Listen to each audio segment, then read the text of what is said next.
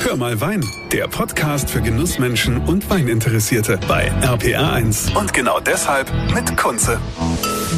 Schön, dass ihr wieder mit dabei seid hier bei Hör mal Wein.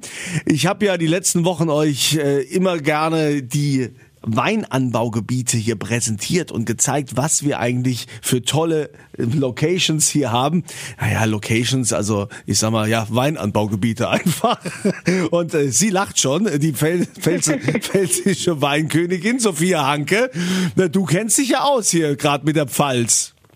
Ja, genau. Ne? Und deshalb haben wir ja auch gesagt, also wenn eine uns was über die Pfalz erzählen kann, dann ist es die Sophia. Denn äh, du kennst die Pfalz in- und auswendig, du weißt, auf was es ankommt. Und wir freuen uns, wenn du uns einfach mal dran teilhaben lässt, was die Pfalz als Weinanbaugebiet so besonders macht. Ja, gerne, ich freue mich. Dann äh, sag uns mal, also was, was ist denn jetzt in der Pfalz, äh, was es so nur hier gibt und nicht woanders? Ja, also die Pfalz ist natürlich bekannt für ihre unglaublich große Bandbreite und die vielen Facetten, die wir hier zu bieten haben. Ähm, zum einen mit den Rebsorten haben wir eine Vielzahl äh, vom Riesling über die Burgunder-Rebsorten, natürlich aber auch bis zu hin zu Traditionsrebsorten wie Silvaner, Müller-Thurgau oder auch Dornfelder. Wir haben ein breites Spektrum verschiedener Terroirs hier in der Pfalz und daraus resultieren dann natürlich eine Fülle von verschiedenen Spezialitäten. Und ja, die Geschichte des Weinbaus reicht natürlich zurück bis in die Römerzeit, was bedeutet, dass hier in der Pfalz auch äh, sehr viel Tradition mitspielt. Aber äh, wir haben ja auch eine junge, engagierte Winzergeneration und unsere jungen Winzer und Winzerinnen sorgen dann mit ihren innovativen Ideen auch für frischen Wind in der Weinszene. Und ja, es ist ein tolles Zusammenspiel aus Tradition und Moderne. Ja, aber man muss ja schon sagen, die Pfalz, die ist ja auch, sagen wir mal, so im deutschen Weinmarkt äh, sehr dominierend. Ja, auf jeden Fall. Äh, die Pfalz ist ja das zweitgrößte deutsche Weinanbaugebiet. Das heißt, wir haben über äh, 23.600 Hektar Rebfläche und das ist schon ein Viertel der gesamten deutschen Weinbaufläche, die wir hier haben. Und wir haben auch über zwei Millionen Hektoliter pro Jahr. Und statistisch gesehen bedeutet es, dass jede dritte Flasche Wein äh, des in Deutschland gekauften Weines dann aus der Pfalz kommt. Also ja, wir haben großen Anteil am Markt. ja, und ganz besonders ist natürlich der Riesling in der Pfalz. Äh, was ist da äh, der Grund dafür? Warum ausgerechnet Riesling? Ja, Genau, Riesling Land Nummer eins hier. Bei uns wächst der König der Weißweine auf äh, circa 5800 Hektar Rebfläche und das bedeutet, wir sind seit 2008 das größte Riesling-Anbaugebiet der ganzen Welt. Also da sind wir natürlich sehr stolz drauf und wir bieten einfach dem Riesling hier äh, die perfekten Grundlagen. Das Klima passt, die Böden passen und unsere Winzer machen da immer hervorragende Weine draus. Ja, ja, auf welchen Böden äh, kann denn der Riesling gerade besonders äh, gut gedeihen? Das ist das Schöne am Riesling. Äh, er ist so vielfältig und auch so ähm, hat jetzt nicht die Anforderung an nur einen Boden. Das heißt, wir können wirklich auf vielen verschiedenen Böden toll wachsen lassen. Buntsandstein, rotliegendes, Muschelkalk, Lösslehm und das ist halt hier das Tolle. Ja, aber es gibt ja jetzt auch noch andere Rebsorten. Ne? Also die Pfalz ist ja klar Riesling Nummer eins, aber wir haben ja auch schon gesagt, ne, auch äh, Rotweine, auch die, äh, wie sagt man, Bouquet-Weine? Bouquet-Rebsorte, Bouquet. genau. Bouquet, nee, Bouquet habe ich gerade mit Bankett irgendwie noch äh, zusammengeführt. Ja, also die Bouquet-Weine, die können natürlich also auch da besonders äh, gedeihen. Warum?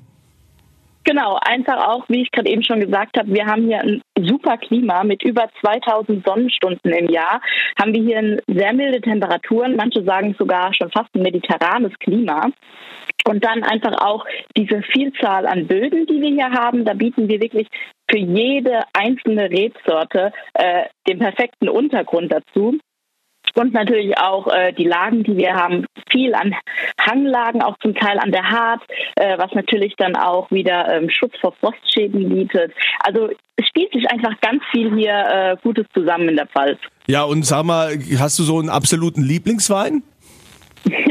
Ich kann mich leider nicht für einen bestimmten Wein entscheiden. Dafür gibt es zu viele gute hier.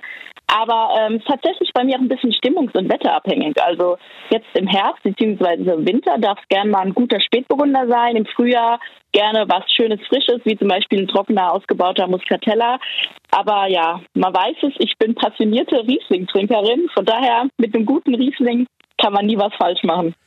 Also wenn ich so jetzt mal so die Weinstraße sehe, ne, wir haben ja da viel mhm. Historisches, klar, das Hambacher Schloss, die Wiege der Demokratie. Ne? Man sagt ja immer so, dass die Weinstraße, die deutsche, das Rückgrat des Weinanbaugebiets Pfalz ist. Ähm, ja, ist es wirklich so, dass man quasi, wenn man die Weinstraße entlang fährt, alle zwei Meter bei einem Winzer landet? Ja, so ungefähr. das ist das Schöne hier. Ähm, genau, die Deutsche Weinstraße erstreckt sich äh, auf 85 Kilometer, beginnt äh, in Schweigen-Rechtenbach direkt an der deutsch-französischen Grenze und endet im Norden in Bockenheim am Haus der Deutschen Weinstraße, dann direkt am rheinhessischen Anbaugebiet. Und es ist einfach toll, wenn man da entlang fährt und man dann wirklich auch die tollen Weinorte sieht und durch die Orte durchfährt. Und man kann alle paar Meter anhalten und findet ein neues Weingut.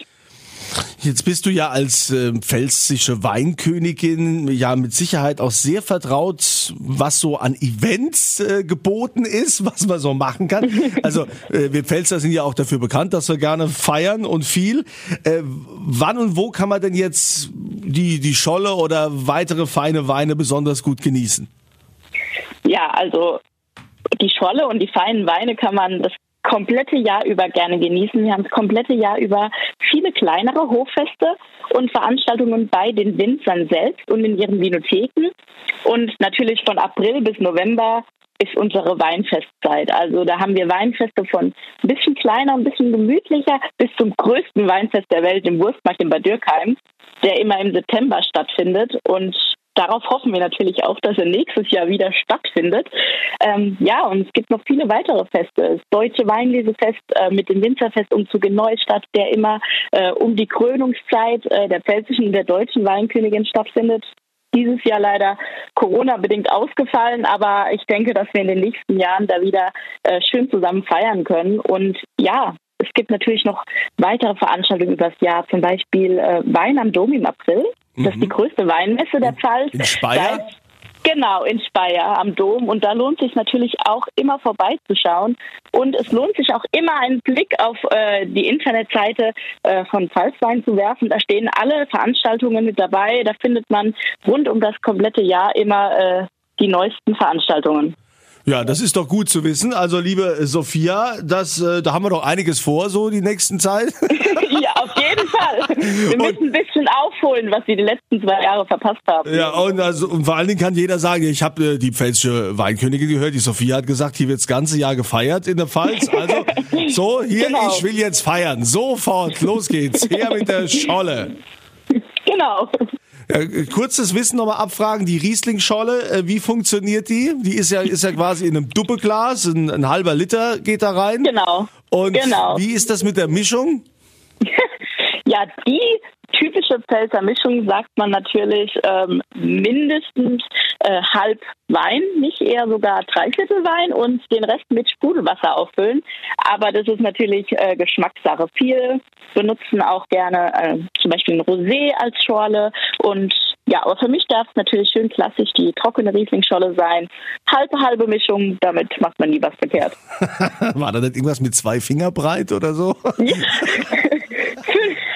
das ist jetzt hier so ein bisschen in einem Podcast schwer zu erklären. Dafür müsste man die Hände sehen. Man sagt fünf Finger Wein und fünf Finger Wasser. Aber es kommt dann natürlich darauf an, wie man die Finger hält. Ja, und vor allem, was man für große Finger hat. Bei meinen Wurstfinger ist das dann eine ganz andere Sache.